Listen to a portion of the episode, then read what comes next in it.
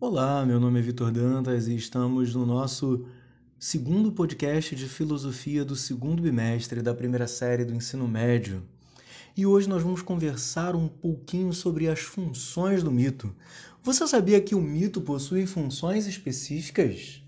Sim, muito além de histórias simplesmente contadas para distrair a atenção das pessoas ou para nos ligar a um horizonte ou um universo fantástico, os mitos são instrumentos e modos de conhecimento, modos de interpretação de mundo. Quando nós falamos sobre os mitos, nós precisamos entender que eles precisam necessariamente, como dissemos no nosso podcast anterior, possuir certa cadência lógica ou conexão com a realidade presente, com aquilo que vemos, com aquilo que percebemos. Não podem ser simplesmente histórias soltas no ar sem nenhuma conexão com o mundo ou sem um mínimo de cadência lógica. No último podcast, nós vimos o mito das estações do ano, com a história de Deméter, Perséfone e Hades. Notem, nele vocês podem perceber claramente a lógica presente entre o mito e a explicação a que ele se pretende, que são as estações do ano. E nisso nós podemos destacar que os mitos eles possuem funções. E essas funções são metafísica ou mística, cosmológica, sociológica e pedagógica. Todo mito deve atender no mínimo uma dessas funções. Então veja, existe um dever, existe um para quê por trás do fazer mitológico. Não é simplesmente uma história, um conto, um caos. Vejamos a primeira função, que é a função metafísica ou mística. Ela serve para despertar para o mistério da criação, para expandir as mentes e sentidos para uma consciência mística do fundamento do ser, fonte de todos os fenômenos. Como assim?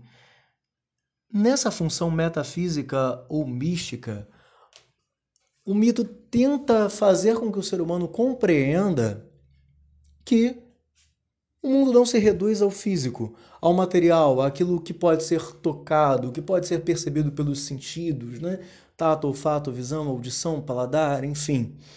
Mas que existem coisas que estão para além dos sentidos, como por exemplo a alma, os sentimentos, as vontades, as paixões, enfim, muitos deles indicam também a divindade, os deuses ou uma razão primeira para a existência de todas as coisas. Ou seja, a função metafísica visa abrir a mente humana para compreensão da existência de elementos que não são necessariamente físicos, tangíveis. A outra função do mito é a função cosmológica,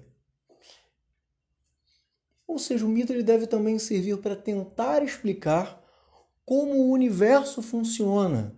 Ele serve como leitura de mundo, leitura do mundo circunstante, cosmo-universo, cosmológica, cosmologia, estudo do universo.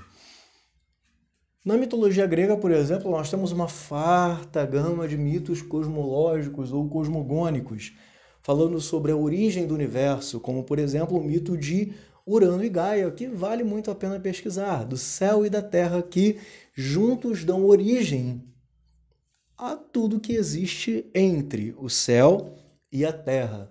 Urano, o titã do céu, Gaia, a titaníade da terra.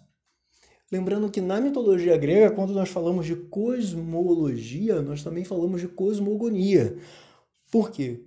Os deuses gregos nada mais são do que elementos da natureza divinizados, deificados, personificados com poderes divinos. Claro que com muitas inclinações humanas, como por exemplo pode pensar em Hera, que é a deusa da família, do matrimônio, do casamento, e que por ciúme muitas vezes acaba imputando, aplicando trabalhos penosos a Hércules. Pode pesquisar também depois do nosso podcast os doze trabalhos de Hércules, filho de Zeus, com uma mortal. Hércules, um semideus, um dos grandes heróis da mitologia grega.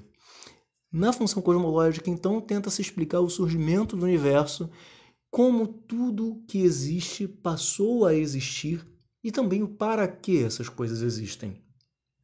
Os mitos também possuem uma função sociológica. Como assim uma função sociológica? Eles têm uma função de ordenamento social. O direito positivo é algo muito recente na história da humanidade. Ótimo. Falamos de direito positivo. O que é direito positivo? É aquele direito que é proposto, que é elaborado, que tem uma razão prática. As pessoas se reúnem, decidem sobre uma determinada coisa e essa coisa passa a ser lei. Direito positivo, direito que é proposto. Nas idades antigas e medieval, o direito era muitas vezes baseado em motivações metafísicas motivações também muitas vezes até religiosas. Os mitos na, na mitologia grega, eles serviam como base também para alguns ordenamentos sociais.